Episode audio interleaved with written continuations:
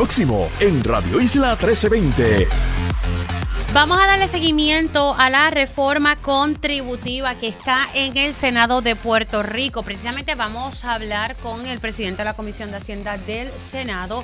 Asimismo, vamos a hablar sobre un artículo que me parece sumamente interesante y es el hecho de que hay más boricuas en el estado de la Florida que en Nueva York y que aquí en Puerto Rico, ¿verdad? Vamos a analizar eso, cómo nos impacta a nivel económico ante el escenario que tenemos de poca natalidad y una población envejecida que también tiene sus efectos en otras áreas del país, más allá de la económica. También vamos a estar hablando sobre un informe que eh, divulgó ayer la oficina de la inspectora general y es señalando deficiencias en la Comisión de Juegos de Puerto Rico y lenta la inscripción de nuevos electores. ¿Qué tienen que decir los movimientos y los nuevos partidos sobre esto? Ya mismito vamos a tocar ese tema y también le damos seguimiento a varias notas policíacas, eh, un asesinato de un joven en Atillo y que se presume ¿verdad? que fue asesinado por la expareja de esta jovencita que acompañaba a este joven. También tenemos nuestro panel político que estaremos dialogando ¿verdad? de cara a las elecciones, que estamos a un año y estoy segura que ellos van a querer dialogar y hablar sobre la encuesta que sacó el nuevo día. Así que oficialmente comenzamos la primera hora de Dígame la verdad. Con más de 20 años de experiencia en el periodismo, periodismo ha dedicado su carrera a la búsqueda de la verdad. La verdad, la verdad. De frente al grano, con carácter entrevistará a las figuras más importantes de la noticia. Radio Isla presenta a la periodista Mili, Mili Méndez en Dígame la verdad. Muy buenos días Puerto Rico, bienvenidos a otra edición de Dígame la verdad por Radio Isla 1320. Les saluda Mili Méndez y gracias por conectar. Vamos a arrancar, ¿verdad? Hay muchos temas eh, que son importantes, especialmente para mí me parece que la reforma contributiva es uno eh, que, debe tener prioridad en estos momentos. ¿Por qué? Porque el puertorriqueño, eh, la clase trabajadora necesita alivios contributivos. Esa es la realidad. Y por otro lado, nuestros pequeños y medianos comerciantes. Por segunda ocasión, el gobernador manda a la legislatura una reforma contributiva. En la, en la primera vez, ¿verdad? No, no resultó eh, aprobada y se quedó ahí. Nuevamente el gobernador manda esta pieza la Cámara de Representantes aprobó la misma y ahora está en el Senado. Eh, también, ¿verdad? Hablaré con el senador Juan Zaragoza. ¿Qué, ¿Qué, le pareció el hecho de que la encuesta del Nuevo Día no le incluye? él ha sido claro en que él tiene aspiraciones a la gobernación. Siempre lo ha sido consistente en eso. La pregunta es por qué entonces no fue incluido en la encuesta. Buenos días, senador. ¿Cómo está? Muy bien, gracias a Dios y. Gracias por, la oportunidad, como siempre. Todo bien. Vamos a arrancar con el tema de la reforma contributiva. Hablaba con su compañero, pero en la Cámara eh, él me decía que en el Senado se iban a agregar unas enmiendas, pero que había un diálogo continuo. ¿Cuál es el escenario en este momento de la reforma contributiva eh, ¿verdad? ante la comisión que usted está a cargo de la misma? Sí, como tú bien dices, o sea, ya el, proyecto se radica en Cámara, se aprueba se le hacen unas enmiendas, ya está en el lado de acá. Lo estamos evaluando. Eh, el viernes nos reunimos con la gente de Hacienda, porque como la intención de nosotros es que el gobernador lo firme, ¿verdad? Pues queríamos ver en, eh, en qué medida la gente de Hacienda se sentía cómoda con las enmiendas que se hicieron en la Cámara. Eh, y pues, el proceso está caminando. En el día de hoy posiblemente tengamos una reunión ejecutiva con, los miembros de la Comisión de Hacienda para hacer una presentación de la reforma. Eh, debe estar bajando mañana el, proyecto. Eh, hasta ahora no veo grandes obstáculos, ¿verdad? Posiblemente el único punto ahora mismo que queda eh, ahí en el tintero es que Cámara y nosotros también en el Senado quisiéramos que esto fuera efectivo para el 2023, es decir, para la planilla próxima, Hacienda está levantando unos planteamientos de dificultades con los sistemas de información para hacer los cambios y demás, y quisieran, por lo menos a la conversación del viernes, no, sé si han cambiado hablándolo con el gobernador, que fuera para el 2024, es decir, la planilla del 2025, se se radica en abril del 2025. Eh, fuera de eso, los otros hechos que surgieron fueron unos con los, con los municipios, en la medida que este proyecto de reforma obliga a los municipios a procesar su, su IBU a través de SURI eh, y, y, a procesar el, y a pagar la patente a través de SURI. Este, hay, hay oposición de los alcaldes. Yo, yo eh, ese tipo de medidas que tienden a simplificar la erradicación para los comerciantes, pues son buenas, ¿verdad? Pero yo respeto mucho la autonomía municipal y yo, no tengo problemas con esas, esas eh, lenguajes en la medida que sea voluntario, porque yo puedo reconocer que hay municipios que debido a su tamaño, a la, su capacidad de empleado y gerencial, pues preferirían, por decirlo así, privatizar parte de su manejo contributivo con Hacienda. Claro, pero entonces... Son las cosas que yo te diría. Pero la gente lo que quiere saber, senador, disculpe que le interrumpa, ¿cómo las, las personas se van a beneficiar de esta reforma y los pequeños y medianos comerciantes, que, que es una preocupación, ¿verdad?, sobre la misma. Ah, bueno, sí, no, que pasa que me enfoqué en los puntos que podrían causar que no se aprobara. Pero volviendo a los puntos donde hay acuerdo, pues hay rebajas sustanciales para individuos, hay rebajas sustanciales para los negocios. Eh, eh, el, gobernador en, en, esta esta vez que radicó de nuevo el proyecto acogió algunas de las recomendaciones de nosotros en cuanto a, cargar más los ahorros a la clase media y cargar más los ahorros hacia las pymes. Así que esos ahorros están ahí, esos ahorros están ahí. Ahora, o sea que sí, las personas van a ver entonces unas rebajas sustanciales, pero entonces lo que me llama la atención es que entonces Hacienda les informa a ustedes que ya para entonces para el próximo para las próximas planillas que tendríamos que estar sometiendo las del 2023, pero que sería en el 2024 que las sometemos, esto no podría entrar en vigor. Es por el hecho de que no se aprobó antes del 31 de octubre. Es posible, eh, ellos ¿verdad? El secretario me lo mencionó, todavía no había hablado con el gobernador al respecto, pero e-, ese es de los puntos de disparidad, la fecha de efectividad. Nosotros, pues obviamente, pues estamos empujando, ¿verdad? Para, para, para, para ver en qué medida eh, se puede buscar una algún tipo de metodología eh, que, eh, que permita que la gente vea ahorros en esta planilla de abril del año que viene, ¿verdad? Este y, y posiblemente así se apruebe. Pero usted que, fue, usted que fue secretario de Hacienda, ¿usted ve viable que en efecto, si se aprueba mañana esta reforma contributiva como, ¿verdad? Mañana baja votación, eso fue lo que entendí. y, de ser aprobada y que la Cámara esté de acuerdo con, con las enmiendas. ¿Ustedes agregaron enmiendas? Eh, vamos a hacer unas enmiendas, pero, pero eh, no debe haber problema con ellas. Eh, ¿En torno a qué son esas enmiendas? Bueno, el proyecto tiene ahora mismo una, una reducción a cero eh, para los ganancias de capital de todo el mundo, los intereses y los dividendos. A nosotros se nos hace un poco difícil, ¿verdad?, el, el aprobar, el, el, el, tener un escenario donde los trabajadores tributen a tasas normales y el ingreso pasivo de inversiones tribute a cero. ¿verdad? No, no nos parece que eso, eso es lo más correcto. Eh, históricamente en Puerto Rico sí se le ha dado una tasa preferencial al ingreso pasivo, ¿verdad? Para promover la inversión y el ahorro. Pero bajarlo a cero, no, no, eso no nos convence. Y más cuando, cuando el, ingreso de los trabajadores tributa a tasas normales. eso lo estamos trabajando. O sea, que estarían quitando eso. Sí, sí. Pero volviendo a tu pregunta de yo como pasado secretario de Hacienda, pues bueno, de, allá para acá ha llovido, ¿verdad? Cuando yo me fui, Suri llevaba tenía eh, un año de nacido nada más. Claro, pero ya ese bebé está caminando. Ya está en la escuela, pues. seguro. Ya está en la escuela y debe facilitar. O sea, ahora mismo yo no tengo la visibilidad para decirte, pero oye, Suri después de ya este 7, 8, Suri, pues ya está en tercer grado, ¿verdad? Que eh, eh, algo algo se puede, se debe poder hacer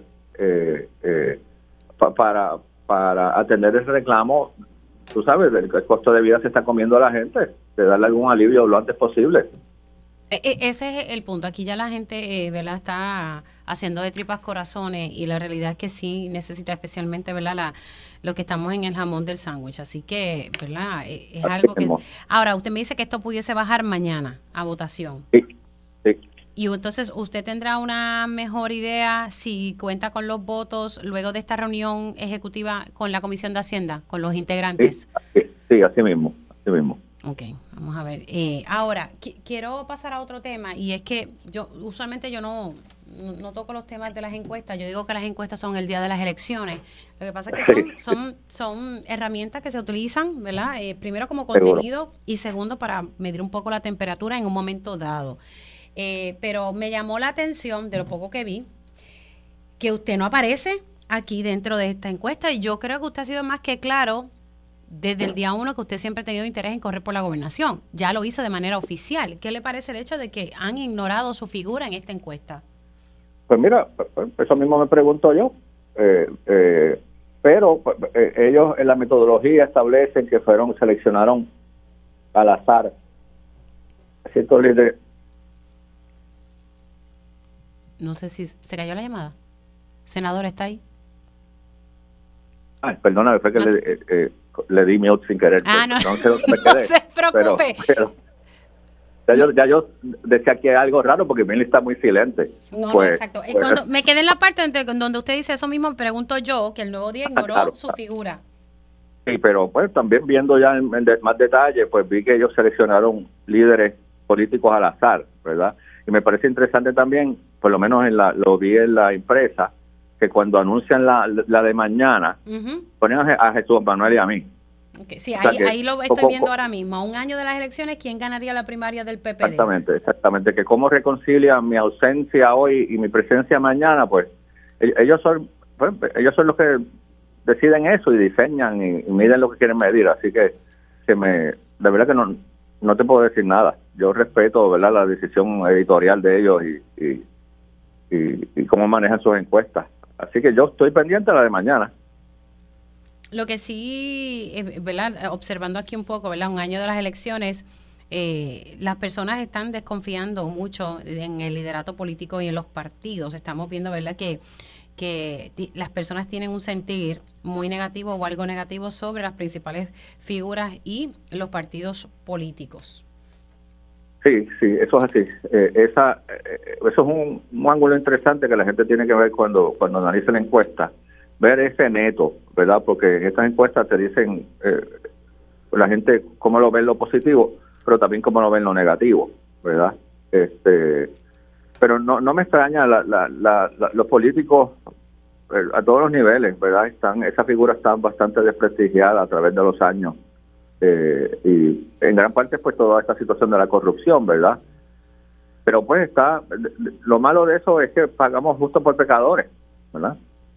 Eh, pero eso es una realidad con la que tenemos que, trabajar nosotros los candidatos, eh, tratar de, de, distinguirnos de los otros, de revertir esa visión eh, y que el pueblo vuelva vuelva a tener fe en, sus políticos. Ese es de los grandes retos. Ahora, eh, le pregunto, ¿verdad? quedándonos con el tema político, ¿usted se mantiene firme en que se va a quedar y que esta primaria dentro del PPD se, se va a llevar a cabo? Ah, sí, sí, sí, yo me mantengo firme. Digo, hasta ahora yo soy el candidato de consenso, yo soy el único, pero eventualmente eh, eh, me imagino que, Jesús Manuel tomará una decisión. Claro, lo que pasa es que hemos visto las distintas figuras que tenían una intención de aspirar que se han se han alejado, se han quitado, ¿verdad? Eh, y van a aspirar a otras áreas y lo que estamos observando entonces es que eh, posiblemente ya Jesús Manuel Ortiz estará anunciando que en efecto sí quiere aspirar a la gobernación, pero entonces muchos dentro del PPD sostienen que no quieren primarias. Fíjate, e, ese reclamo cada día es menos, hace semanas que no lo oigo y yo estoy dándole duro a la calle. Eh, eh, al contrario, lo que me dice la gente. Cuando usted dice que cada día es menos, es, usted dice eh, entre el pueblo popular, porque dentro del liderazgo PPD la semana pasada estaba diciendo que no se deberían llevar a cabo primaria. Sí, digo, Jesús Manuel nunca me ha dicho eso a mí, yo hablo con él semanalmente un par de veces. Claro. nunca me, ha dicho eso a mí, o sea que hay que definir quién es el liderato, ¿verdad? Este, pero el pueblo popular, al contrario, lo que me dicen constantemente es confiamos en usted, siga para adelante, usted es nuestro candidato. Ya el reclamo ese de, de, que no haya primaria, eso cada día lo oigo menos. La semana pasada lo dijo en primera pregunta en Telemundo eh, el vicepresidente del partido, que usted sabe, el exalcalde de Isabela, que pues no va a estar aspirando a ningún cargo, ¿verdad? Se hizo disponible para ayudar al partido. Eh, y el alcalde Villalba, presidente de la Asociación de Alcaldes, pues, decía que prefería que no se llevaran a cabo ¿verdad? primarias. Eh, así que le puedo dar esos dos ejemplos. Sí, sí, esos son los dos ejemplos que yo conozco. Okay. Y, digo, y Charlie sabemos que la propuesta era que nadie corriera para el correr. Eso era lo que le estaba impulsando, ¿verdad? Y lo respeto, ¿verdad? Cada cual tiene tiene su esa era su definición de, de consenso. O sea, que entonces el pueblo popular sí quiere primarias lo que yo siento en la calle, de norte a sur y de este a este, a mí no es que me digan que no queremos primaria, es que me dicen, siga para adelante, contamos con usted. El contrario a tal vez hace un mes, mes y pico, que el tema estaba más caliente. Mira, porque no se sientan a conversar? A mí hace tres, cuatro semanas que nadie me plantea eso.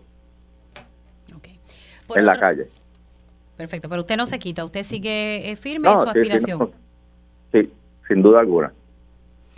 Ahora, eh, quería ah, rapidito, algo que se me quedó sobre el tema, los donativos legislativos. Hay muchas organizaciones que tenían una preocupación, finalmente eso se firmó.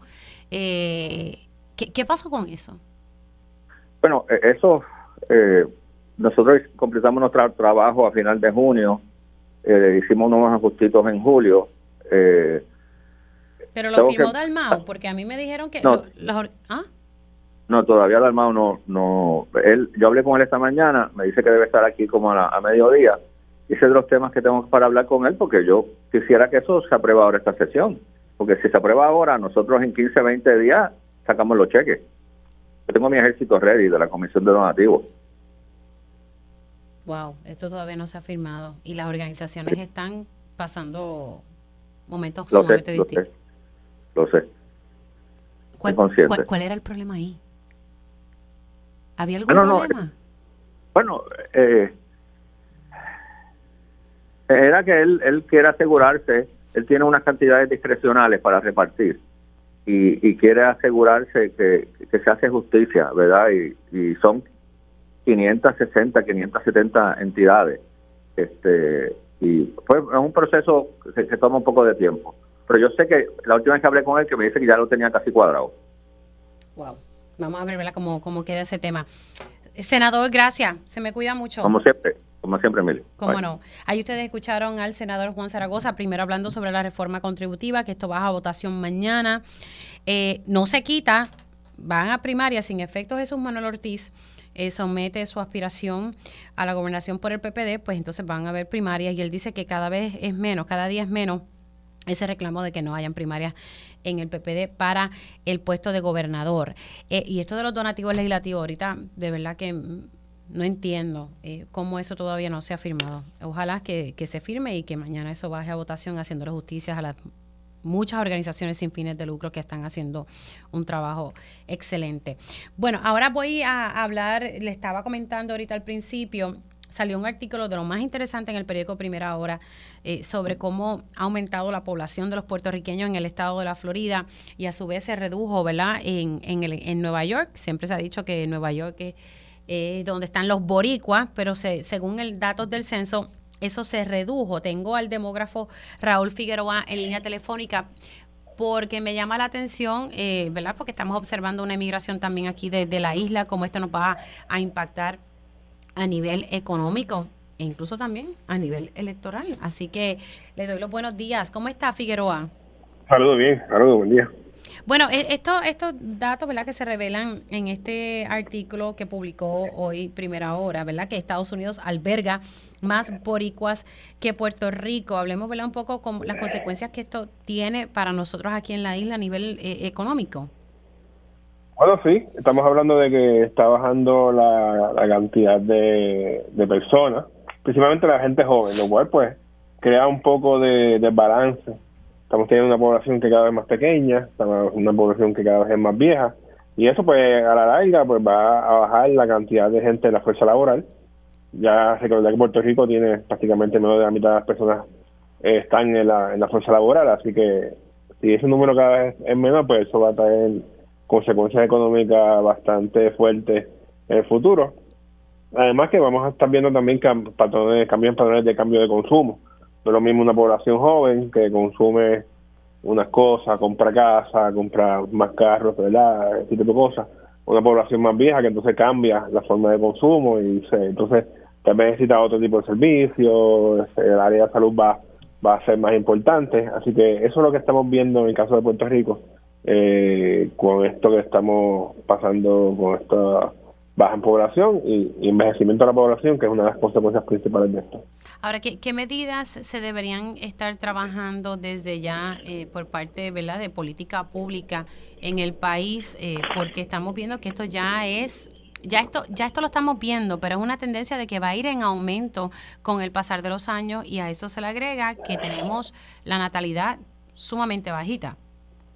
Sí, nosotros estamos ya bastante atrás en cuanto a que se todo hace tiempo se han hecho muchos cambios en cuanto a política pública.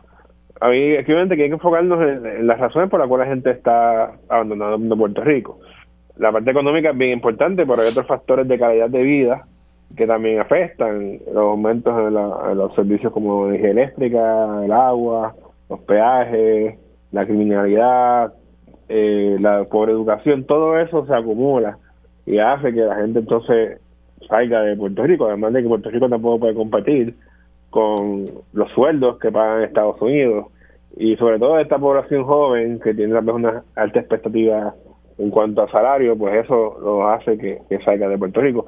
Así que realmente es un poco complicado, eh, pero la situación económica, mientras no se les pueda resolver, eso va a hacer que más gente salga de Puerto Rico. Pero entonces al salir más gente de Puerto Rico, eh, empeora la situación económica, o sea que estamos como, como un ciclo vicioso aquí, que una cosa afecta a la otra, y, no hemos visto verdad que se que, que haya efectos en eso. La población joven no está teniendo hijos como antes y eso es algo que es un fenómeno que no solamente ocurre en Puerto Rico, es un fenómeno mundial. imagínese, ¿quién, va a tener hijos, ¿quién, va a tener hijos bajo estas condiciones económicas? Claro, entonces nosotros al tener que la gente joven se está yendo a Puerto Rico, pues no estamos diciendo que no están naciendo gente de origen puertorriqueño, porque como dice la noticia, en Estados Unidos están naciendo puertorriqueños también, más, más que en Puerto Rico, eh, por lo menos de padres puertorriqueños, así que si esa gente estuviese en Puerto Rico, esos niños hubiesen nacido aquí, pues entonces estuviesen una, una una población que todavía no estuviese bajando. Eh, realmente hay que buscar una política pública que asegure pues que la gente joven no se quiera ir. Estamos hablando de mejores condiciones de empleo, eh, asegurarse pues que lo puedan haber cuidados para los niños que estén apropiados, sobre todo para los horarios que la, que la gente ahora está trabajando. No estamos hablando de que estamos solamente de 8 a 3 como antes, hay que buscar una forma de que no sea tan costoso y que sea más flexible para que entonces pues los padres pues puedan trabajar sin la preocupación de, ok, el niño va, tengo que buscar al niño antes de que termine de trabajar, etcétera, etcétera. Eh, y hay que buscar la forma también de flexibilizar tal vez posiblemente los trabajos, eh, los horarios de trabajo, eh, la, todo está cambiando y hay que ponernos al día en estas cosas para que la gente quiera tener hijos. Si no, pues la única opción que vamos a tener es que trae gente joven a Puerto Rico, pero si la gente joven de Puerto Rico está saliendo a Puerto Rico, no hay ningún factor que atraiga gente a Puerto Rico y entonces eso pues crea una situación. Así que vamos a tener una tendencia en los próximos años, va a pasar baja la población, específicamente la gente joven, vamos a tener envejecimiento y también entonces hay que crear las condiciones para que la gente mayor pues tenga una mejor calidad de vida, de infraestructura, asegurar que las aceras la gente pueda que están que la gente pueda caminar, que hay carros, que la gente que tenga eh, silla de ruedas pues pueda pasar en ella, cosas básicas hay que asegurarnos que eso esté ahí para que entonces eh, se hagamos un mejor Puerto Rico. Así que eh, en la dirección de, eh, establecer verdad eh, política pública, yo de verdad que honestamente no, no he visto de, qué manera queremos atraer a, a los que se fueron, que regresen a la isla y, y, las condiciones de, de, salario y de empleo, por ejemplo, en el área de nuestros enfermeros, en el área de salud, muchos lo que deciden es irse porque les dan mejores condiciones de trabajo en, en otros estados allá en, en Estados Unidos. Ay, vamos, vamos a ver cómo esto, cómo perfila. Gracias por entrar unos minutitos, se me cuidan.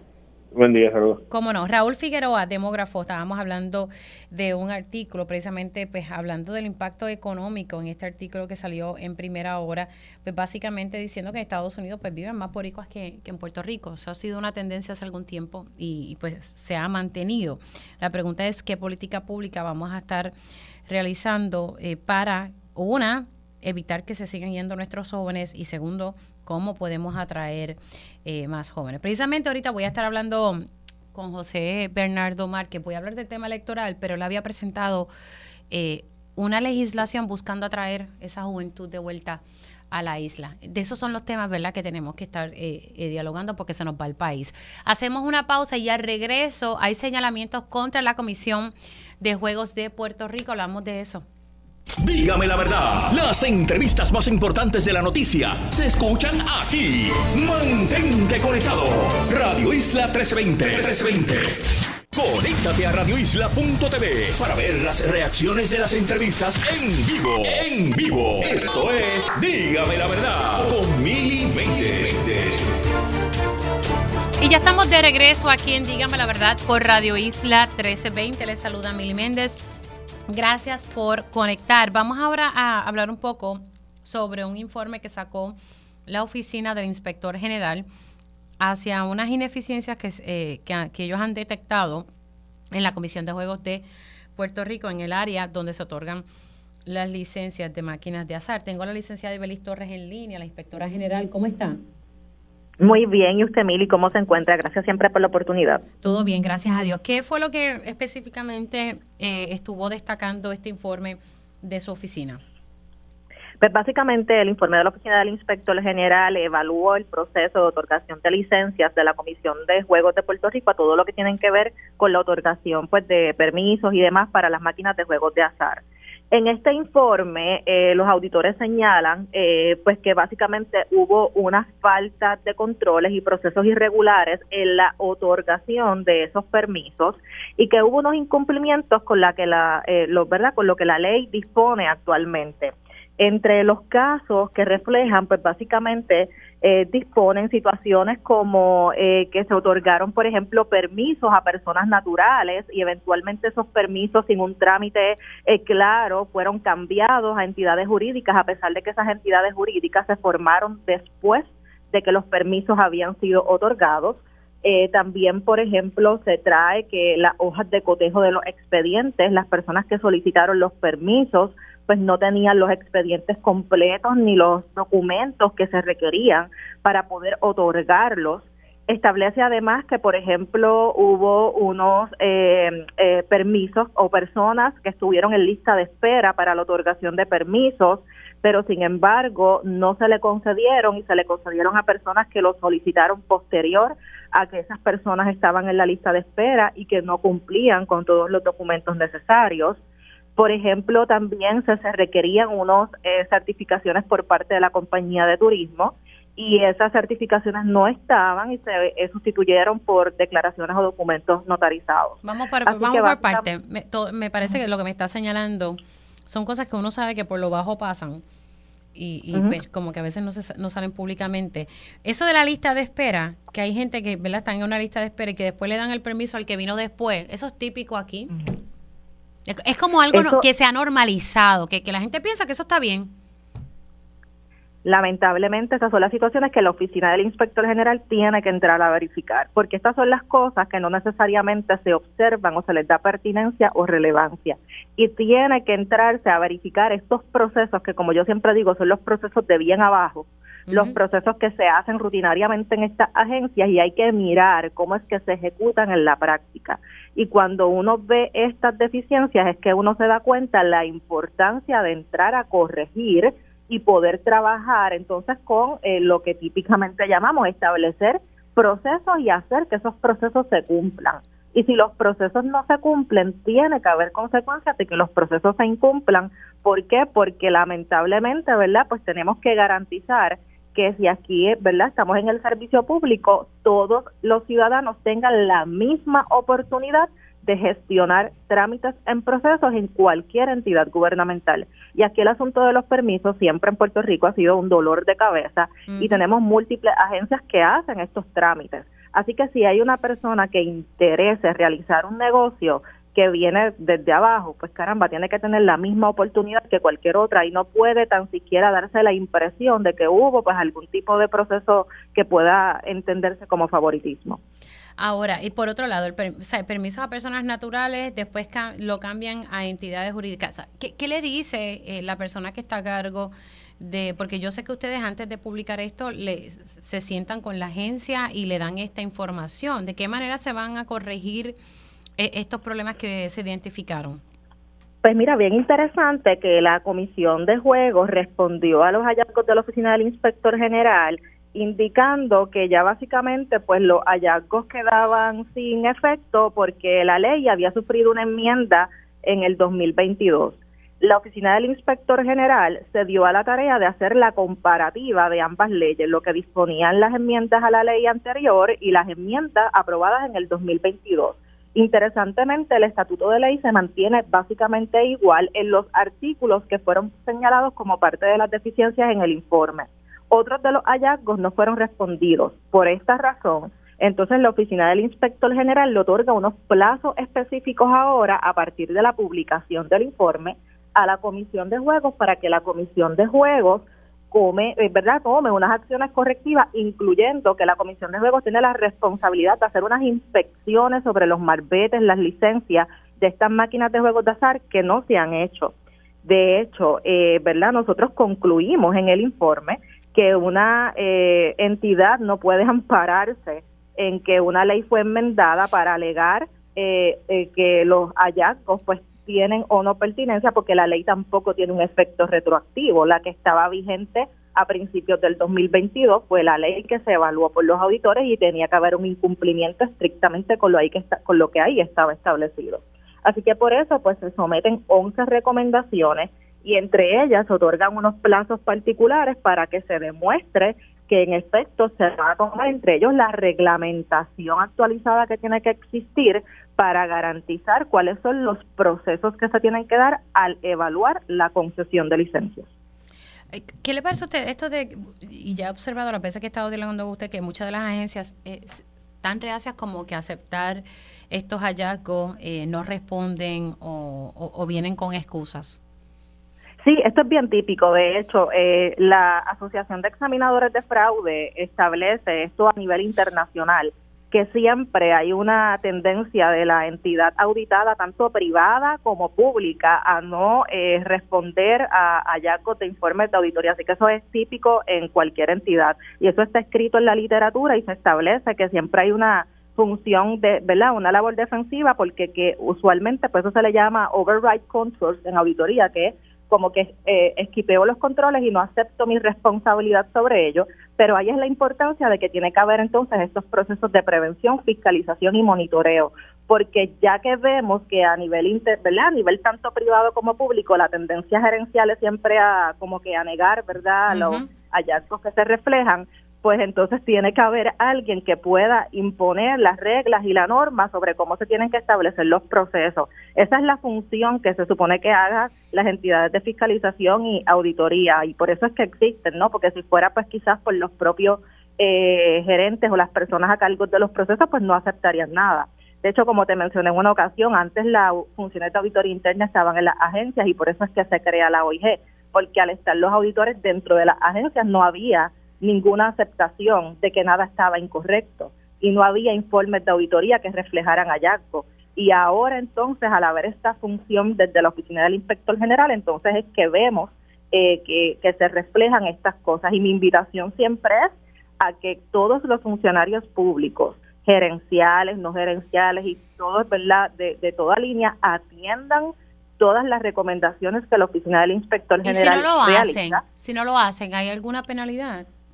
Claro, eh, la oficina del inspector general da siempre el debido proceso de ley, eso, ¿verdad? Eh, lo establecemos claramente. Sin embargo, si una un funcionario eh, después del debido proceso de ley y que de los trámites reglamentarios hayan cumplido no atiende las acciones correctivas, podría estar sujeto a sanciones hasta cinco mil por infracción conforme al artículo 17 de la ley del inspector general y ya la oficina del inspector general tiene procesos activos donde, ¿verdad?, radicado, o se ha determinado la radicación de una querella por incumplimientos a las acciones correctivas que se solicitan. ¿Cuántos procesos activos tiene? Tenemos varios, están eh, todos eh, los que están culminados ya están publicados en nuestra página. La ley nos impide hablar de específicamente a quién, pero sí debo decir que hay sobre 30 procesos ya activos en, en la oficina del inspector general contra empleados o servidores públicos que han eh, cometido algún tipo de infracción. Y me dice que eso está en la página de ustedes.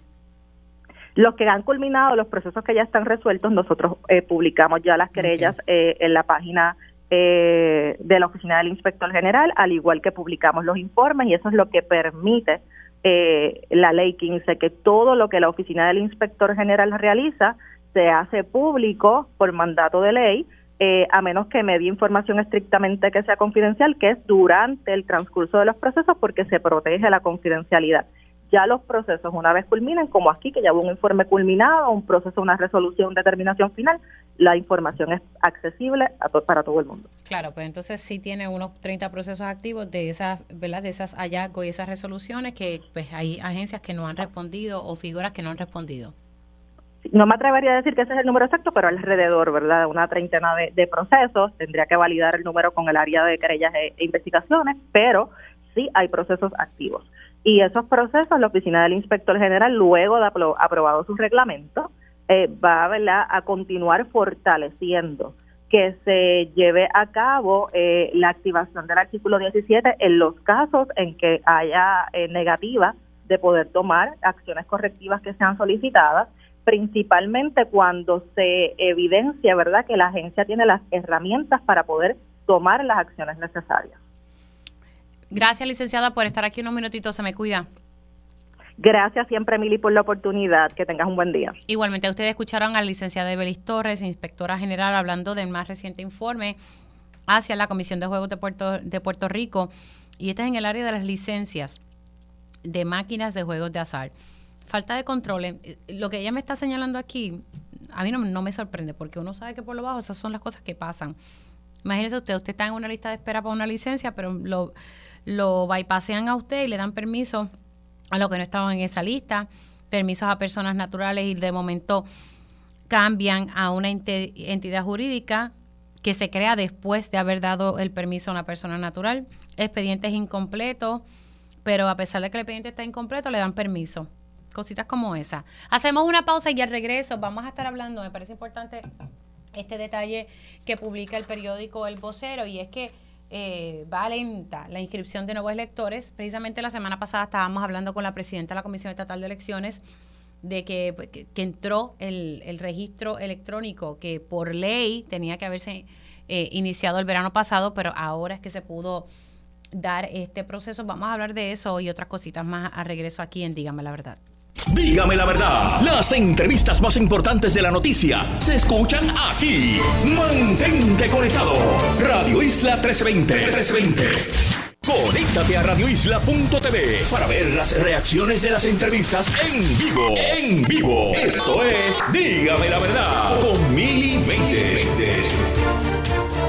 y ya estamos de regreso aquí en Dígame la Verdad por Radio Isla 1320. Les saluda Mili Méndez y gracias por conectar. El panel del FEI acaba de sacar un comunicado de prensa informando que han designado un fiscal especial independiente contra el alcalde de Arecibo. Deme un segundito, pues esto acaba de salir. Eh, y esto está relacionado. Deme un segundito.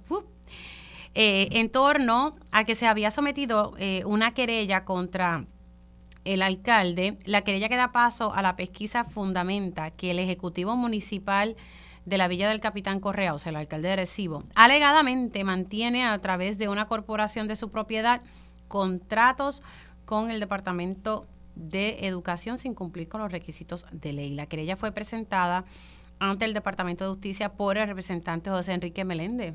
A ver, está disponible por ahí.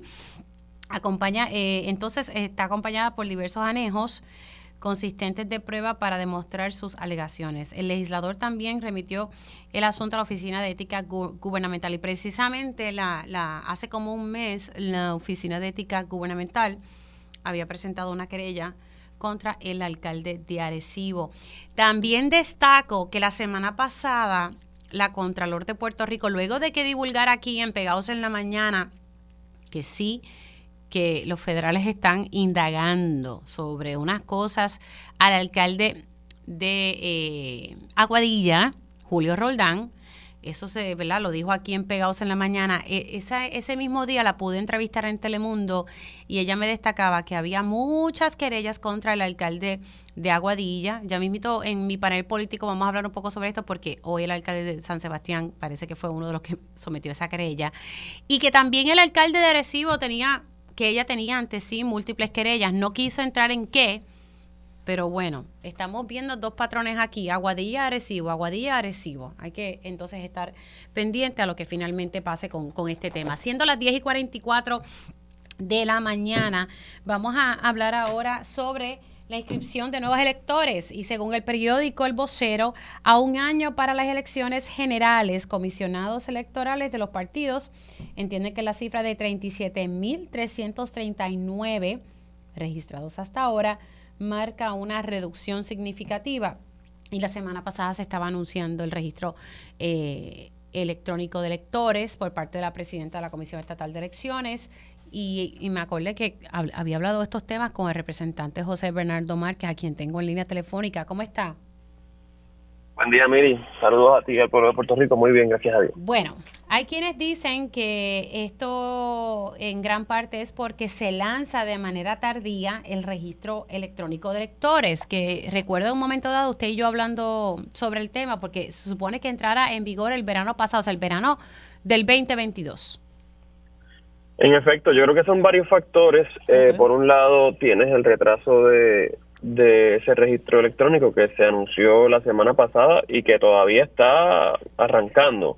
Eh, y, en ese sentido, nosotros estamos precisamente poniendo a prueba el sistema a nivel del movimiento con personas que han estado haciendo eh, sus registros o sus actualizaciones. Eh, el sistema les permite hacerla, pero hay un tiempo eh, que toma validarlo eh, y esa es la preocupación que tenemos en cuanto al registro electrónico que requiere obviamente y eh, es natural que así sea que requiere una validación de, del trámite que se está sometiendo pero cuál va a ser la, la efectividad la agilidad y la confiabilidad de esa validación es parte de lo que todavía está por verse y que el retraso pues pues afecta a eso. Si lo hubiésemos implementado como disponía la ley eh, pues hubiésemos tenido quizás un margen para eh, mejorar, corregir cualquier defecto que, que se identificara en, el registro. Así que esperamos que, que, eso se corría. Por el otro lado, tienes eh, el tema del cierre de juntas de inscripción permanente. Se han cerrado unas, creo que más de 50 juntas de inscripción, quedan 17, y de esas 17 hay un problema de que no están todavía activas y sincronizadas al propio sistema que eh, la comisión anunció la, la semana pasada del registro electrónico. Yo he ido personalmente, la semana pasada fui queriendo hacer un, cambio, en, en, mi caso es, una, es un cambio de dirección en el mismo municipio, pero que me mudé de un hogar a otro y quiero que la tarjeta electoral así lo refleje y no me pudieron atender porque dijeron que, se estaba inaugurando todavía el sistema electrónico y que había un, tema, ¿verdad?, con la migración de los datos, que, ellos todavía no estaban ofreciendo el servicio. Luego fuimos a los tres días, eh, me parece que fue el jueves, y todavía nos dijeron que, que no había sistema y según me informa nuestra comisionada electoral, al día de hoy eh, todavía no hay servicio presencial en las juntas de inscripción permanente, precisamente porque ellos no están, eh, ¿verdad?, adaptados al propio sistema que, que anunciaron. Así que una persona desde su dispositivo se supone que sí puede accederla, pero por alguna razón las juntas de inscripción no están ofreciendo el servicio presencialmente en las 17 que están activas. Así que creo que es una mezcla de, factores, también quizás en la proactividad de la propia comisión, en, salir a inscribir eh, en escuelas, en, entornos, que, baja significativamente el, el, número de electores que estamos viendo en este cuatrienio cuando lo comparas con cuatrienios anteriores. Podrán haber factores demográficos, pero nos parece también que hay elementos de, de planificación, de proactividad, y, de accesibilidad de estos procesos para que más personas se motiven y hagan sus trámites de manera eh, ligera y especialmente los jóvenes porque si mi memoria no me falla antes la Comisión Estatal de Elecciones iba a las escuelas a, dar esta charla y orientar especialmente los que al día de las elecciones iban a tener 18 años, incluso se podían registrar antes, porque para la fecha de elecciones iban a tener los 18 eh, años, pero ya esto eh, no, no se... Bueno, la presidenta me dijo a mí fuera del aire porque le pregunté sobre este tema, me dijo que estaban en agenda para ir a las escuelas, pero esto ahora, antes era por mandato en ley. Tengo entendido que eso cambió según lo que me había dicho Juan Dalma a un momento dado. Eh, nosotros tratamos de que una de las enmiendas precisamente fuera eh, exigir más ¿verdad? especificidad y continuidad en, esos eventos. A mí me parece que se han estado haciendo, pero es como por coordinaciones específicas o peticiones que puedan estar haciendo legisladores de distrito eh, o algunos comisionados electorales, pero no hay tal cosa como una agenda semanal o mensual de estar todo el tiempo pues proactivamente haciendo una ronda a nivel de toda la isla eh, de las escuelas. Así que por eso planteo que, que lamentablemente, pues cercano ya al proceso electoral, eh, nos preocupa que, se haya dejado para lo último este tipo de, iniciativas y que... Pero no será porque no hay chavo, porque la semana pasada hablando el viernes... Eh, creo que tengo el audio por ahí, lo voy a utilizar con mi panel político. La presidenta de la Comisión Estatal de Elecciones me decía que para las primarias, representante, faltaba muchos y muchos millones de dólares. Creo que, si mi memoria me falla, eran menos de 20 millones, pero era para las primarias nada más, por todas las cosas que ella tiene que cumplir, que son mandatos en ley. Bueno, yo puedo, entender eso quizá, eh, si, si estamos hablando, por ejemplo, de, movilización a, lugares como lo estamos planteando, las escuelas, si en efecto ese fuera el criterio. Pero, pero ¿qué me dices de las 17 juntas de inscripción permanente y el ejemplo que te estoy dando de la de Bayamón, que es la que está en, mi entorno eh, cercano, que no está funcionando? O sea, lo, mínimo, lo mínimo que podemos tener es que el electorado de esa región pueda ir allí y hacer su transacción y que si no la y si no la hace allí por las razones que sea que se le oriente eh, y que en un trámite razonable lo pueda hacer a través de, la plataforma electrónica que se ha anunciado. Así que lo básico es que esas 17 juntas de inscripción y que el registro electrónico retrasado por un año esté funcionando como se supone. Y eso no lo tenemos. Así que eh, por eso planteo que es una combinación de factores eh, y que mientras más nos acercamos, estamos un año de las elecciones, pues más se va a taponar y a crear ese embudo eh, tanto electrónico como presencial que, verdad que nos puede llevar a, gente que se desaliente eh, de participar porque el sistema eh, se lo complica. Eso es lo que precisamente pudimos haber evitado eh, con una mejor planificación, con iniciativas como la que haya planteado, de que también el trámite a nivel del SESCO para la licencia de conducir se pudiera eh, permitir como, como un trámite que a la misma vez te habilita para votar, pero no hubo verdad la, la, voluntad o la proactividad para hacer eso a tiempo y por eso vemos estos titulares como el de hoy. Eh, creo que estamos a tiempo para corregirlos, pero, pero hay que actuar de inmediato. No, claro, estamos a tiempo para corregirlo, pero hay que darle también ¿verdad? E, el dinero para hacer todas estas cosas. Y como dice usted, también las HIPS, las pocas que quedan, deberían estar funcionando como Dios manda, porque si falla el registro electrónico, eh, electoral, pues esa es la opción que se le, están se le está dando a las personas que acudan a la HIP más cercana. Además de que tienes un montón de personas que no necesariamente son hábiles tecnológicamente. Pues claro que no. Eh, y, y, que no, no, no, lo dominan, así que tendrían que ir allí. Yo estoy en ese combo, que no soy tan diestra. Bueno, representante, tengo un tema pendiente, pero se me ha acabado el tiempo. Vamos a ver si lo podemos dialogar, porque precisamente ahorita dialogaba de cómo podemos evitar que nuestros jóvenes se nos vayan, porque quienes se nos están yendo son los jóvenes, y cómo los podemos atraer. Y precisamente usted tiene una pieza legislativa con ese, con ese propósito. Vamos a ver si podemos coordinar para entonces tenerlo nuevamente aquí en Dígame la Verdad. Se me cuida. Seguro que sí, siempre a la orden, gracias. El representante José Bernardo Márquez, nosotros hacemos una pausa y al regreso vamos a estar dialogando sobre este asesinato que ocurrió en el municipio de Atillo. Eh, Dios mediante vamos a tratar de tocar base eh, con el presidente de la Asociación de Pediatras porque me dicen que los hospitales están llenos de muchos casos de influenza y precisamente ayer hablaba con la epidemióloga Melissa Marzán sobre este, esta problemática que estamos teniendo con la influenza y también mi panel político. Así que hacemos una pausa y regresamos en breve. Dígame la verdad, las entrevistas más importantes de la noticia se escuchan aquí. Mantente conectado. Radio Isla 1320. 1320. Conéctate a radioisla.tv para ver las reacciones de las entrevistas en vivo. En vivo. Esto es Dígame la verdad con y ya oficialmente comenzamos esta segunda hora de Dígame la verdad.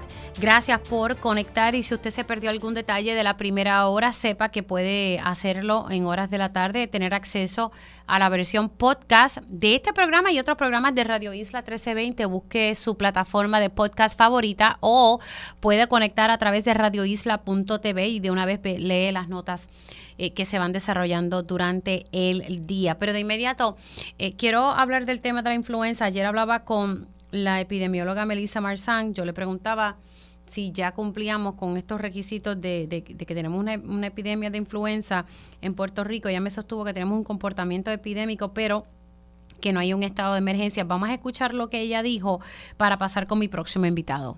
Bueno, Mili, la realidad del caso es que eh, esta temporada se ha convertido en una temporada de alta incidencia. Ya, ¿verdad? Este, podemos decir que el comportamiento de influenza para esta temporada es un comportamiento epidémico. Sin embargo, este, me gusta resaltar, el, eh, no implica todavía un estado de emergencia. Ahora mismo, todos los años esperamos que este sea el periodo donde veamos mayor número de casos de influenza eh, incluso la capacidad hospitalaria se está comportando muy similar a como se comportó el año pasado. Así que en la medida en que hayan recursos para atender la situación, ¿verdad? Pues este, no requiere de un estado de emergencia, que es parte de la, de la discusión que hay en este momento. Claro, pero entonces sí podemos decir que, eh, como me acaba de explicar, que es un comportamiento epidémico, pero no es un estado de emergencia. Correcto, y, y eso, ¿verdad? Está siempre bajo monitoreo eh, en la medida en que se requiere un estado de emergencia, pero al momento ese no es el escenario. Ese no es el escenario, pero me han dicho varios doctores con quienes he hablado fuera del aire que están preocupados por el escenario y que hay ¿verdad? hospitales que están llenos con muchos casos de influenza y RSV. Así que vamos a ver, ¿verdad?, que, que, cuál es el panorama. Lo que sí es que tenemos que cuidarnos. Tengo al pediatra Gerardo Tosca en línea. Saludos, ¿cómo está, doctor? Hola, un placer estar contigo compartiendo este segmento en la mañana de hoy. Gracias por, por hacer un huequito, porque sé que está bastante ocupadito. Doctor, ¿cómo usted ve el panorama? Bueno, definitivamente es preocupante, aunque los números no son epidémicos como lo menciona la epidemióloga, definitivamente es preocupante porque en comparación con el año pasado, que tuvimos la temporada 31 mil casos en total, ahora tenemos sobre 25 mil casos y no hemos llegado al pico de la temporada, que usualmente es ahora en el mes de a finales de diciembre, mes de enero y febrero. Este, y sí se están viendo casos, como tú bien mencionas, en los hospitales de influenza A y B, ambas. Me sorprendió para mí, sorpresa también, que haya más influenza A que B, que es la más que se complica porque es la más fuerte de ambas este, influencias.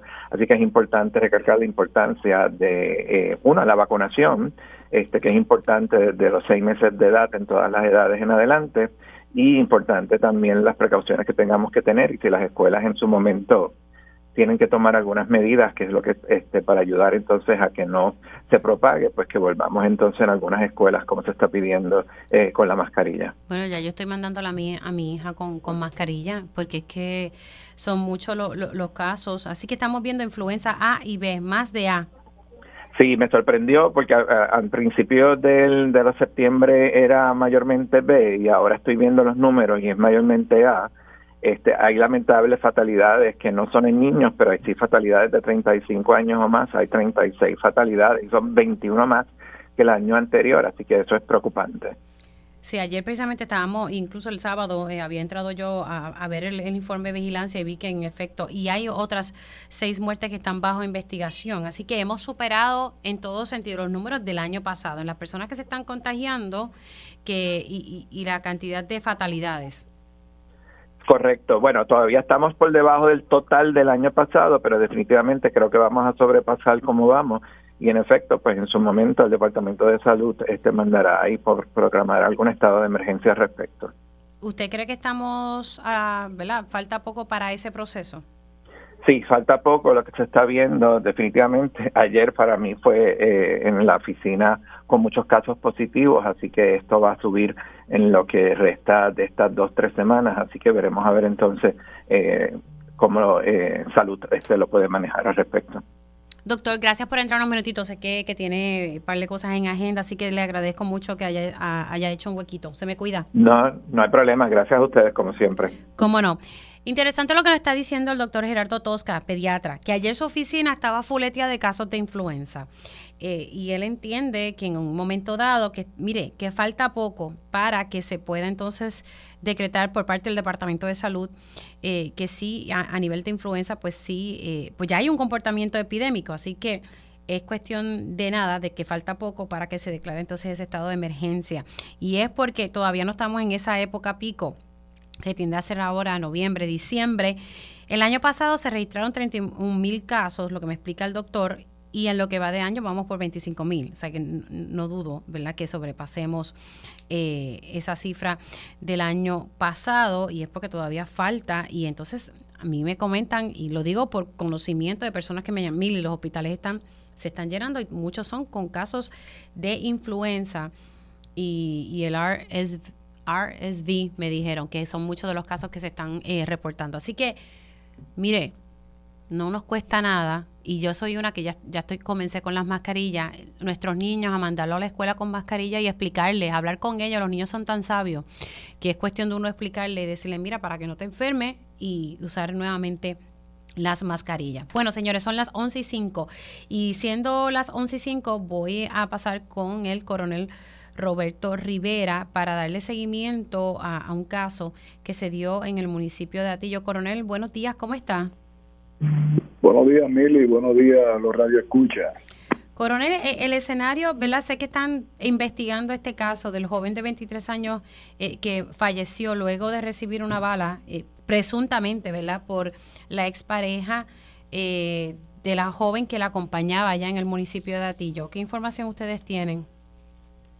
Pues en este momento estamos trabajando con, con un vehículo que posiblemente pueda ser eh, el vehículo que, que tuvo, que se aparió al de ella, e, el, alegado este e, ex pareja de ella, que es el que se, eh, se acerca a ella, ese vehículo está quemado en su totalidad allá en en el, en el barrio La Paloma, allá en, Atillo, el personal está allá en el lugar, está trabajando con la escena.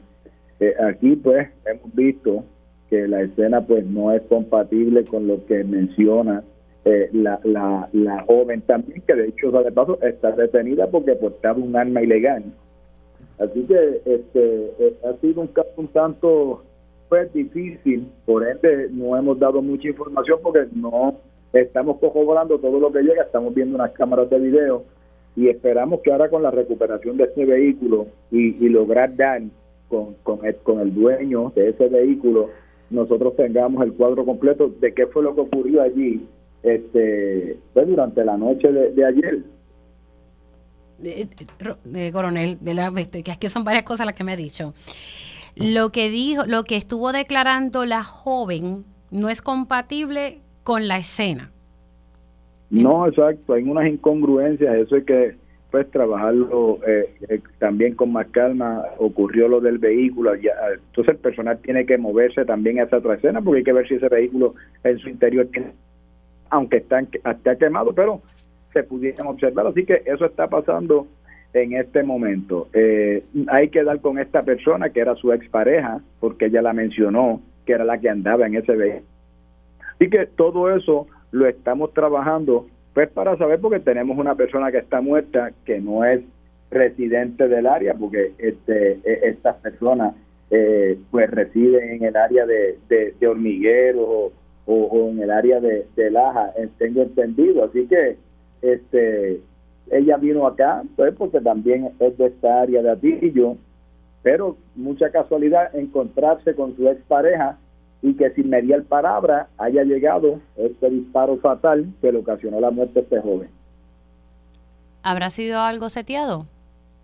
Pues no, no podemos descartar prácticamente nada porque ante la incongruencia de lo que tenemos, por eso es que esta pieza, estas dos piezas, vehículo y quién lo estaba guiando, son bien importantes en este momento. Así que nosotros eh, eh, estamos, eh, tenemos, ¿verdad?, lo que es todos los móviles, como dice uno, habidos y por haber, eh, sobre la mesa, pero no vamos a descartar ninguno hasta que ya oficialmente, según vamos viendo y recuperando este eh, eh, pequeñas muestras, pues ya estamos pues encaminándonos por, el carril correcto, pero no queremos adelantar nada y que surja alguna nueva información o de otro giro. Así que Ahora lo importante es conseguir al individuo, ya está el carro. Ahora vamos tras el individuo y entonces vamos a ver qué, tiene que aportar a esta investigación.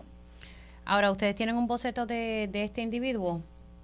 No, no, al, al momento no, este, no, tampoco eh, se está trabajando al momento. Nosotros sí tenemos información de dónde puede estar, así que nosotros lo vamos a buscar y lo vamos a traer. Eh, y ahí pues vamos a seguir trabajando con la situación. Eh, en su momento, pues claro, también el Ministerio Fiscal que ha estado de la mano de esta situación va a estar entrevistando tanto a la joven porque ella ahora mismo se le ocupó un arma ilegal, pero también es testigo de unos hechos previos a esto. Es testigo detenida. sí, porque pues está detenida porque en su poder había un arma que ella dice que es de ella, para la cual no tiene licencia, pues automáticamente está en violación de la ley 168, pues hay que detenerla. Wow pero también es testigo de, este asesinato, ya que es la persona que tenemos al momento para decir, fue fulano, fue así, pero todo eso está siendo corroborado en el momento. Bueno, vamos a estar entonces pendientes. Gracias, coronel, se me cuida. Siempre las órdenes. Como no, el coronel Roberto Rivera, y estamos hablando del caso de Atillo, donde un joven fue asesinado, y lo que me está diciendo el coronel Rivera a esta hora, ¿verdad? A las 11 y 10, es que ya tienen el vehículo donde viajaba la alegada expareja de esta joven. El vehículo está quemado, ya tienen, ¿verdad?, identificado al, al individuo que supuestamente cometió este delito y hay incongruencias con lo que está denunciando la joven y lo que eh, se encontró en la escena. Entonces, esta joven que es testigo también está detenida porque portaba un arma ilegal y no se descarta, porque me dijo aquí que no podemos descartar nada, de que posiblemente hayan seteado a este joven. Pero bueno, hay que seguir eh, esperando cómo entonces termina esta investigación. Siendo las 11 y 11, voy con mi panel político. Ellos conocen el sistema de punta a punta. Por eso su experiencia es clave para la discusión de asuntos públicos. Esto es Dígame la verdad, panel político. Y ya tengo en línea telefónica a mi panel político. Le doy los buenos días a Olvin Valentín. ¿Cómo estamos, Olvin? Muy buenos días, Mili. Eh, saludos para ti, para los compañeros del panel y para todos los que nos escuchan. Y también se une a la conversación el licenciado Ángel Cintrón. Buenos días, Ángel. Buenos días para ti, Mili Orling, y todo el público que siempre se escucha. Y ya mismito conectamos con el representante Ramón Luis Cruz Burgos, pero vamos a comenzar con, los compañeros. Sé que van a querer analizar este tema de, la encuesta. Yo siempre recalco que las encuestas son el día de las elecciones y que esto solamente mide un momento dado, ¿verdad? Eh, pero siempre son temas de discusión y, entretiene a la gente. Así que hablemos. Voy a comenzar con, con Olvin en este turno y luego sigo con, con Ángel. Eh, básicamente, mañana se supone que salga una, ¿verdad? La muestra de quién ganaría la primaria en el Partido Popular eh, Democrático y ponen a Juan Zaragoza con Jesús Manuel Ortiz.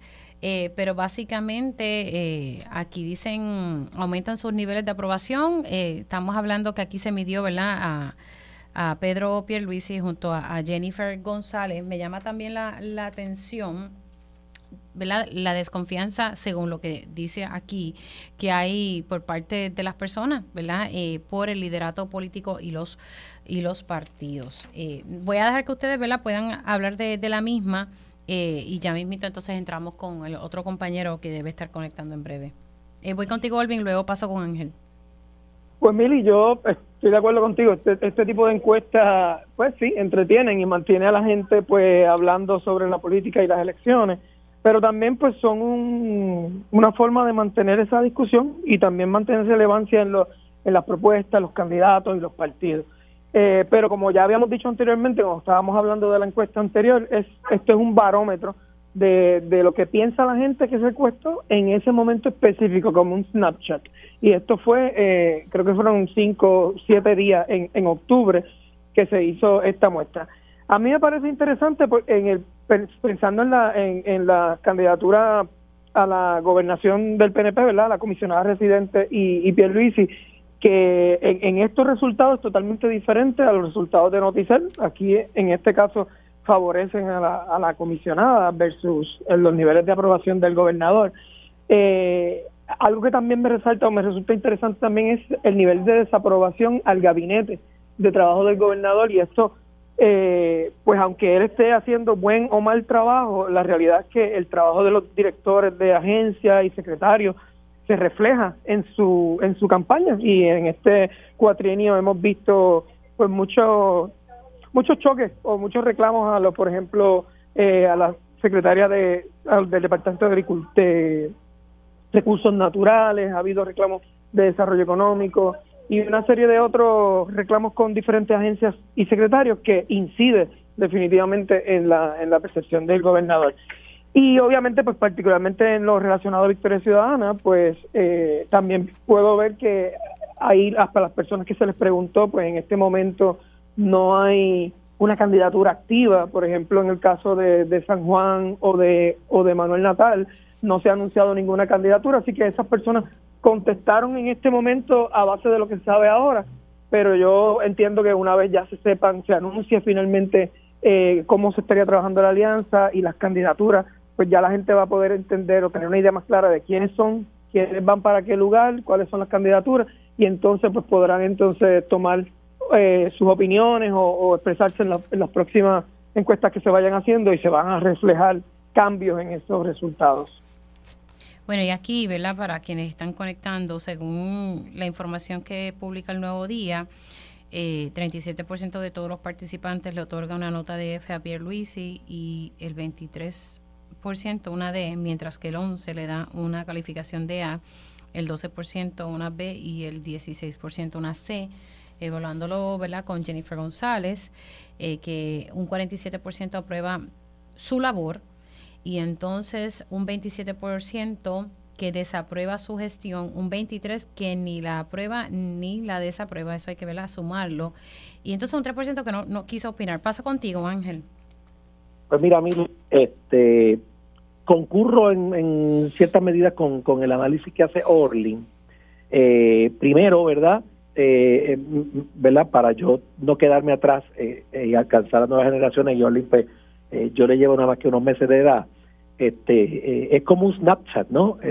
un retrato temporal momentáneo.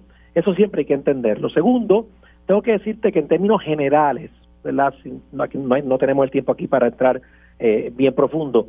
Eh, este trabajo está mucho mejor hecho que el trabajo de febrero pasado, que fue malito, malito, malito. Este, creo que creo que se tomaron el tiempo de ser más cautelosos con la muestra y con el manejo y la, y la, y la ponderación de esa muestra para hacer un análisis este más más este estadísticamente balanceado. Eh, tercero, eh, lo de Noticel, ya yo lo expliqué hace una semana, aquello, eh, aquello sí era para entretenerse, estaba mal hecha, la muestra estaba mal recogida, dejaba un 42% de los electores fuera, era un desastre, aquello no hay ni que mencionarlo. Este, en cuanto a esto, pues mira, yo creo que este, ciertamente los procesos evolucionan, ciertamente uno no puede dejarse llevar por, por este retrato momentáneo para decir esto es lo que va a pasar de aquí a un año o de aquí a seis meses pero sí te dan un atisbo, te dan una sensación de por dónde van caminando las cosas, ¿verdad? Así que yo creo que en ese sentido este, es interesante ver que los partidos emergentes no están teniendo el agarre que muchos esperaban, eh, que no están teniendo, no están pudiendo más bien mantener el momentum que lograron en el 2020, este, que, que lograron un espacio significativo en el tablero electoral. Esa es la realidad pero este retrato de este momento está reflejando una, una caída este, en, esa, en ese apoyo a esos sectores. No veo y, respeto la opinión de Orlin en términos de que todavía ellos no han cuadrado su, su bizcocho, ¿no? Este, y hay que esperar a, ver eso, pero pero en realidad si uno hace el análisis y suma este A con B, ¿verdad? Si uno suma el PIB con victoria, que es lo que uno tiene que hacer, básicamente, pues como que todavía eso esos números están bajitos todavía para lo que pudiera suceder. Yo creo que hay que esperar y dar tiempo a ese proceso, porque yo creo que aquí va a haber un ejercicio a nivel estatal este, que va a ser distinto a todas las elecciones tradicionales en Puerto Rico. Eso es lo que yo percibo que va a pasar en el 24. Eh, yo creo que este, el gobernador mejoró, ¿verdad?, en algunos renglones de, percepción pública, pero aún tiene retos, ¿verdad? Este, la comisionada eh, mantuvo y mejoró todavía más eh, sus números de percepción de los de febrero.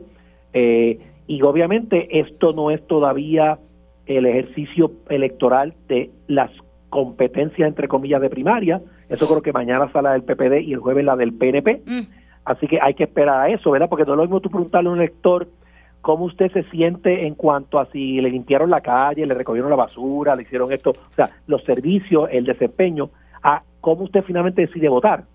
Porque cuando tú le preguntas cómo decide votar, a veces hay que sumar el A y el B, pero a veces hay que sumar el A, el B y el C en cuanto a las notas, es lo que te quiero decir, Mili. O sea claro, e, en el caso de Jennifer González, ella saca un 47, ¿verdad?, de, de, aprobación, pero si tú sumas el 27 y el 23, uno, ¿verdad?, que uno que desaprueba, el otro que no sabe ni, ni, si avalarla o no avalarla, y otro 3% de esos porcentajes hay que tomarlo en consideración también en estas notas. Exacto, pero exacto, lo que te quiero decir es que cuando tú traduces eso a, a posibilidad de voto, potencial de voto, a veces tú tienes que sumar los primeros dos, pero a veces hay que sumar los primeros tres, o sea, la, los que le dan A, los que le dan B y los que le dan C, porque los que le dan C, ahí es que viene el gran signo de interrogación, esas personas finalmente votarán por ese candidato o no votarán por ese candidato. O sea, ahí es que viene ese espacio, esa, esa, esa nota de C en un, en un político, hay que mirarla no en el contexto de esta pregunta de hoy,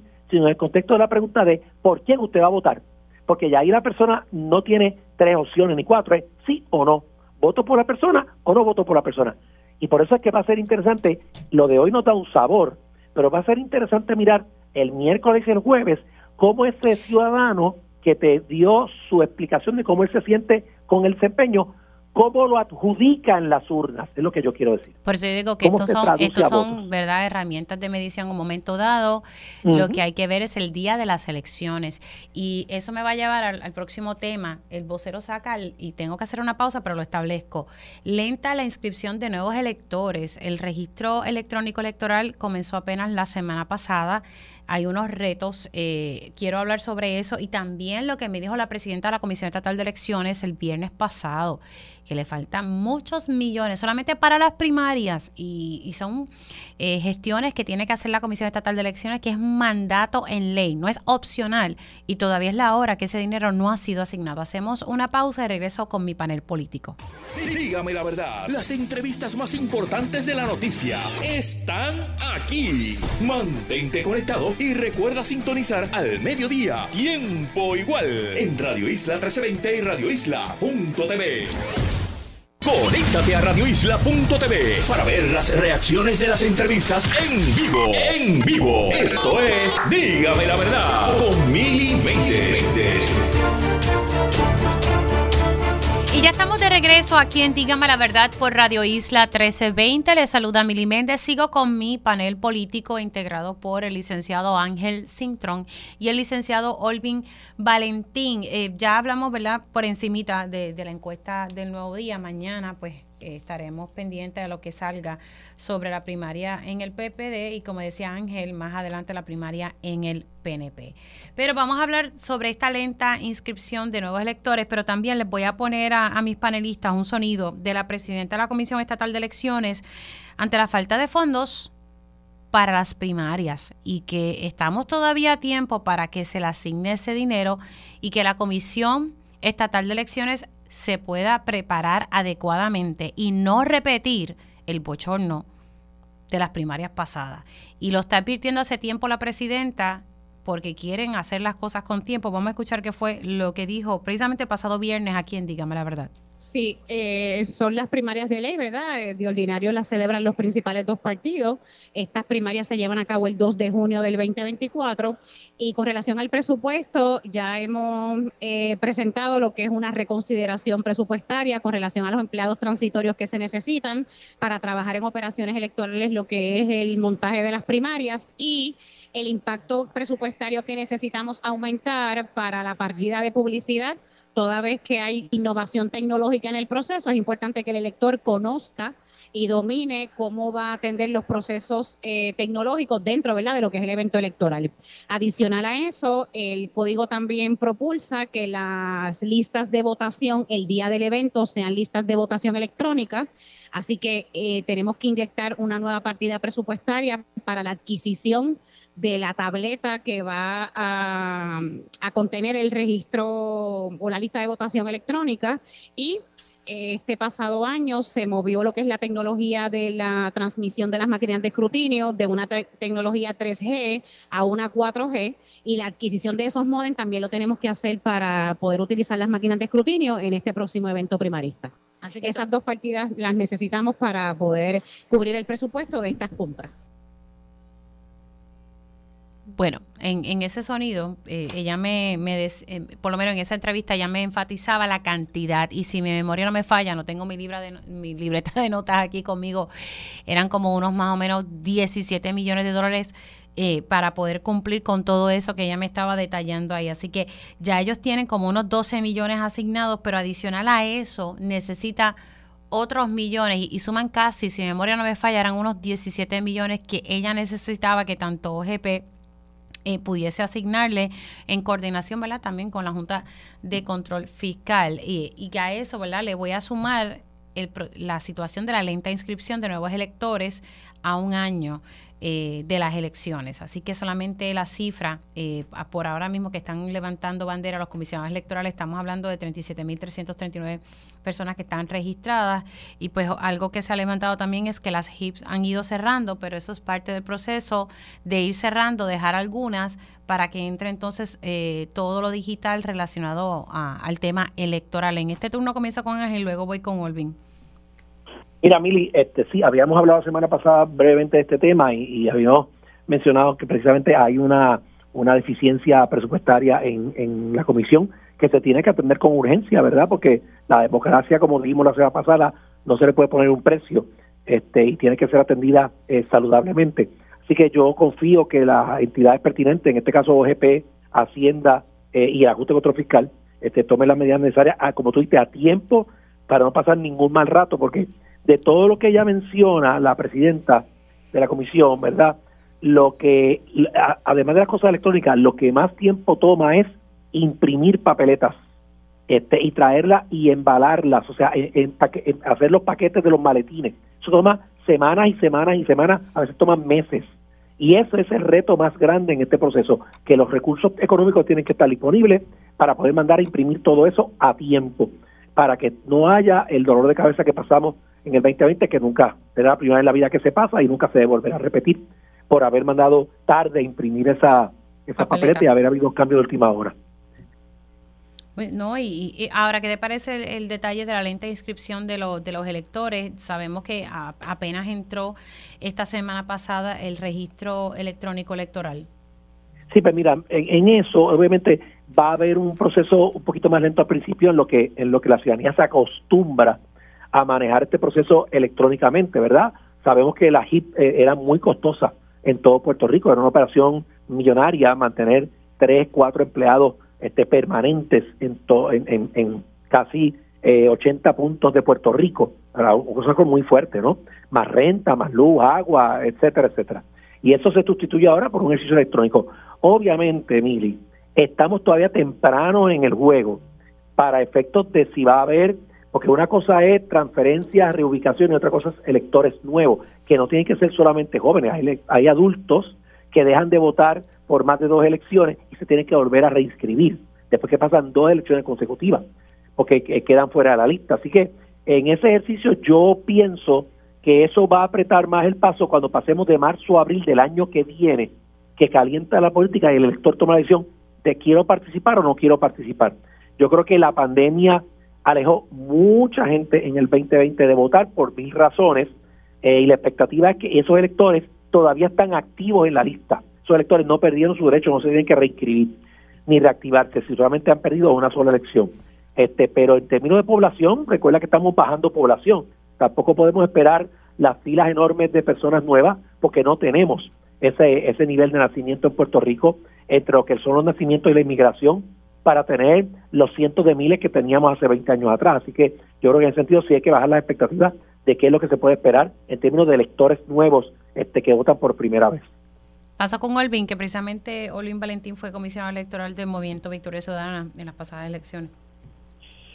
Sí, Mili, mira, yo creo que con esto eh, es, es preocupante el hecho de que sea eh, tan que esté tan lento la inscripción de nuevos electores, especialmente con el lanzamiento de nuevas tecnologías.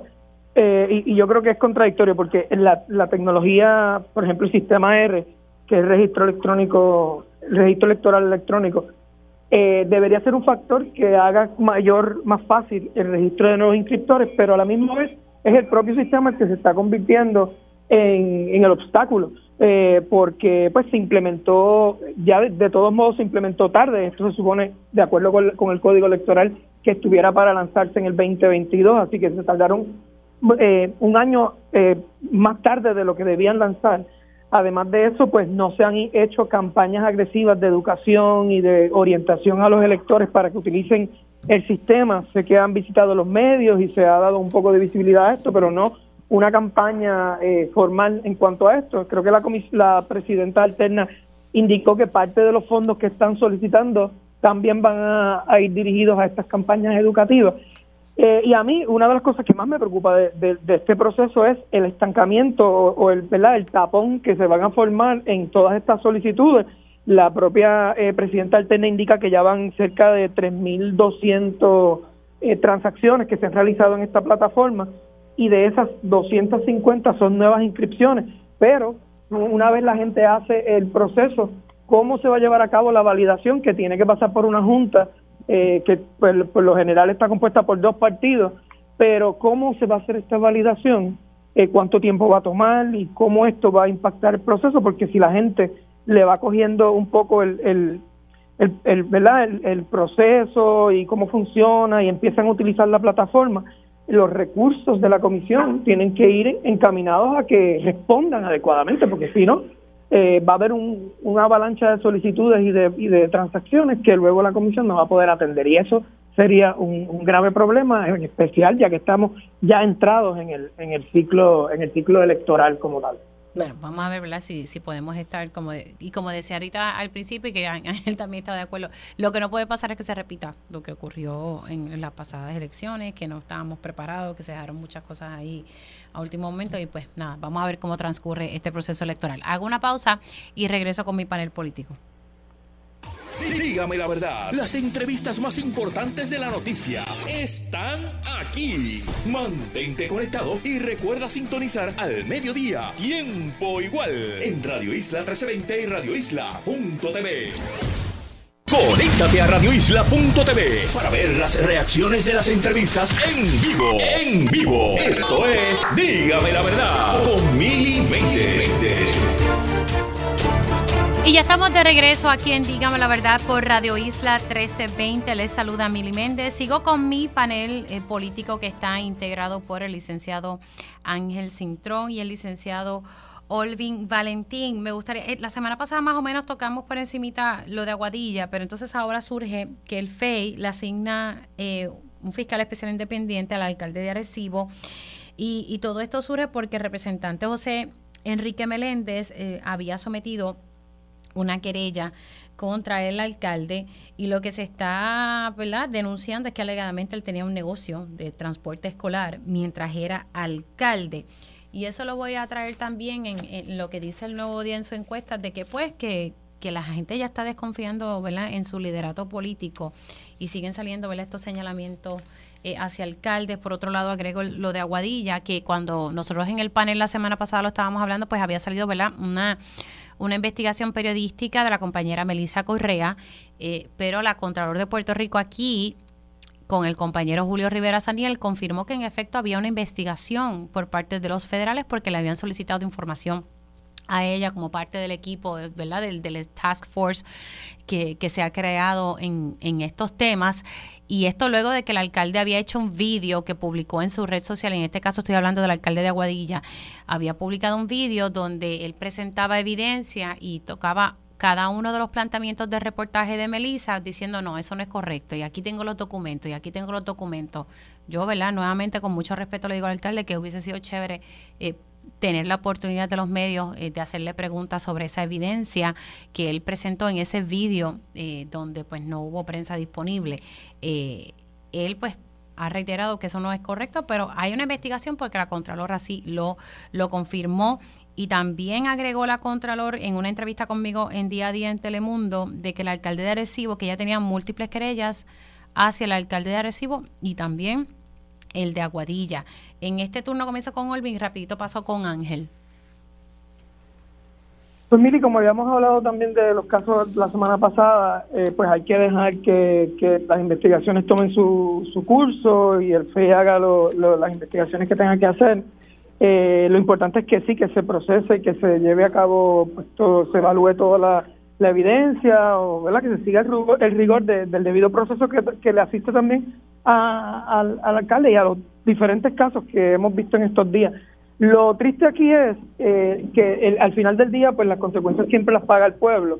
En estos respectivos pueblos donde estamos viendo estos estos casos de, pues, de alegados actos de corrupción o, eh, irregularidades y violaciones de ley, al final se paralizan los servicios y se paraliza la gestión en, gubernamental en estos en estos municipios porque el alcalde tiene que verse eh, enfocado entonces en su defensa, en en, expresarse sobre ese asunto y los líderes, los directores de, de oficinas y la gente que compone la administración municipal, pues entonces también se, involucran en, apoyar a su alcalde, como vimos en el caso de Ponce, que toda la, la administración municipal básicamente estaba eh, acompañándolo en estos procesos y entonces quién está corriendo la ciudad en, durante mientras eso pasa. Pues eso es lo, lo, triste de todo esto y atándolo entonces también a, las encuestas y lo que estábamos hablando al principio, pues es, es, una confirmación de por qué la gente tiene tan mala percepción de, lo, de la gestión pública, de los políticos, de los partidos,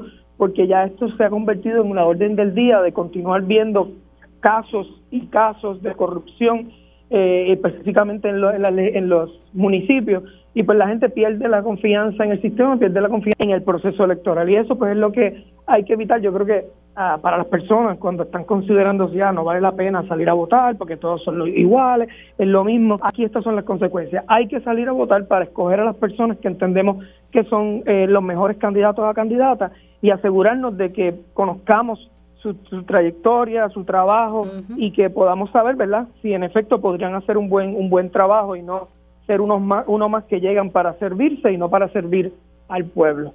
Sí, hay, hay que ¿verdad? hacer una buena selección de las personas por las cuales se vota. Y si usted no tiene información, pues pida ayuda, busque, porque gracias a Dios que el Internet no puede indagar, pero la realidad es que no puede votar por una persona porque lo vio en tal sitio o porque aparece en tal programa. O sea, hay que hacer un, un screening, ¿verdad? Hay que analizar bien cada, cada candidato y usted ver, como decía doña Miriam esta mañana aquí en Pegaos, tiene que analizar que esté a tono con, ¿verdad? Con, con su línea de pensamiento y con sus creencias. Esas cosas hay que respetar, Ángel. Pues mira, Mili, este, como dice habíamos empezado a hablar de este tema la semana pasada eh, Se lo pasa que ahora hay más información, o sea, se ha desarrollado ¿verdad? un poco más. Exactamente, sobre todo en el caso de Bodilla, que desconocíamos de qué se estaba hablando con certeza y, y me sorprendió, tengo que confesarte que me sorprendió, este porque no es usual que la Contralor eh, revele en voz alta una investigación en progreso. Yo creo que se le eh, chispoteó. sí, yo creo que sí, Mili, porque las investigaciones federales se manejan con mucho rigor y con mucho silencio. ¿Por qué? Porque eso es parte del éxito del proceso de investigar. Tú no puedes estar diciendo, te voy a investigar, porque entonces ya tú sabes lo que pasa, empiezan a limpiar Claro, ella no dio detalles, ella no dio detalles, pero sí se le chispoteó que le habían pedido información. Yo pienso que sí, y yo, y yo digo, yo conozco a Yemín de, de una vida, porque no puedo decir otra cosa, es la verdad, somos amigos de una vida y una profesional de primer orden y ha sido un excelente controlador de Puerto Rico eh, y, y, además ha colaborado mucho en muchas investigaciones este, de, de actos de corrupción o de cualquier otra naturaleza de menor grado, pero donde hay que corregir. Pero yo creo que se Dicho eso, dicho eso, este, eh, me preocupa, este, sí, el que sigue habiendo funcionarios que, que y yo hablo en términos generales porque no es propio que uno adjudique o preadjudique cuando alguien lo investigan, ya decir que es culpable, ¿ves? Porque entonces eso va contrario. En Puerto Rico eh, y yo me acuerdo que yo participé del proceso para hacer una, un referéndum sobre la fianza, ¿te acuerdas de eso? Hace muchos años atrás, que es la segunda vez en la historia que se hace, eh, y algunos creemos que se debería limitar la fianza en ciertos casos graves, y el pueblo votó en contra de eso, dando de nuevo una, un mandato absoluto al, al derecho a la fianza en Puerto Rico. Entonces, el sistema nos dice que a todo ciudadano se le presume inocente hasta que se le pruebe lo contrario, ¿verdad? A todo ciudadano. Sin embargo, a los políticos basta con decir que lo están investigando y ya automáticamente lo declaramos culpable sin saber si es verdad, si alguien se inventó el chisme, si es un desquite político de alguien que inventó una historia, porque eso pasa también. Seamos, seamos justos y balanceados. A muchos políticos se les fabrican historias en la calle, en las redes sociales, que no son ciertas, para tratar de descarrilarlo, por, porque alguien lo quiere sacar del medio, lo quiere derrotar. Y hay que ser cuidadoso. Por eso es que, eh, y yo creo que Oli también lo ha sido como yo, que uno no adjudica porque estén investigando, ah, ese ya es corrupto, a ese hay que derrotarlo. No, hay que esperar.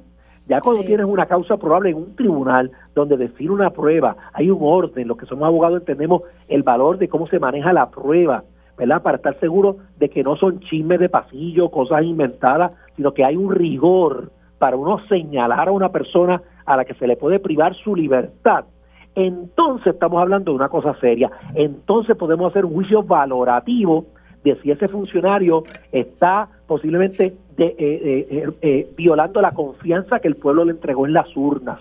Y en ese sentido, pues yo creo que hay que ser cauteloso de adjudicar temprano. Dicho eso, el otro elemento es el que hace muchos años se discutió y yo creo que está más que probado.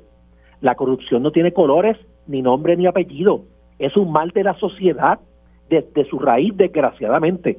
Cuando a nuestros hijos no los corregimos de pequeños porque tiran un papel al piso, porque se cuelan en la fila, porque le gastan una grosería a un adulto y una falta de respeto, si no los corregimos, después tenemos estas consecuencias. Entonces, en ese aspecto, tenemos que combatir la corrupción, como dirían en Río Piedra, de manera holística, como un problema de conducta social, no como un problema meramente político y mucho menos como un problema partidista, como una persona hace muchos años dijo que creo que fue una atrocidad, porque de nuevo, es esa conducta eh, sucede en todos sitios, entre pobres, ricos, eh, de todas las razas, de todas las edades, de todas las condiciones. Desgraciadamente es un germen que hay que combatir. Y cuando es un funcionario electo, pues uno se indigna más, porque uno confió en la persona. Pero esa persona puede ser del partido que sea, pero no es condenar al partido, es condenar al individuo y que no vuelva a correr para nada. Y que entonces los partidos políticos todos tengan un poco más de rigor cuando hacen los juicios de voy a permitirte correr aquí o no voy a permitirte correr aquí. Yo creo que los partidos tienen que afinar el lápiz en ese. Claro, y si hay funcionarios que tienen querellas éticas, no es una queja, una querella, que eso la emite la propia Oficina de Ética Gubernamental. Ojo con esas cosas, porque conozco de varios y van a aspirar. Hay que tener ojo, hay que tener ojo con eso, es verdad. Tú sabes, a limpiar la casa, si los partidos políticos quieren que la gente vuelva a confiar hay que limpiar la casa. Así sí, que. totalmente de acuerdo, Mil. Bueno, se me cuidan mucho, se me ha acabado el tiempo. Gracias a los dos. Eh, Ramón Luis se me perdió en algún lado en el camino, pero se me cuida mucho. Un abrazo y gracias por siempre estar disponible. Nosotros hacemos una pausa y ya al regreso a tiempo igual.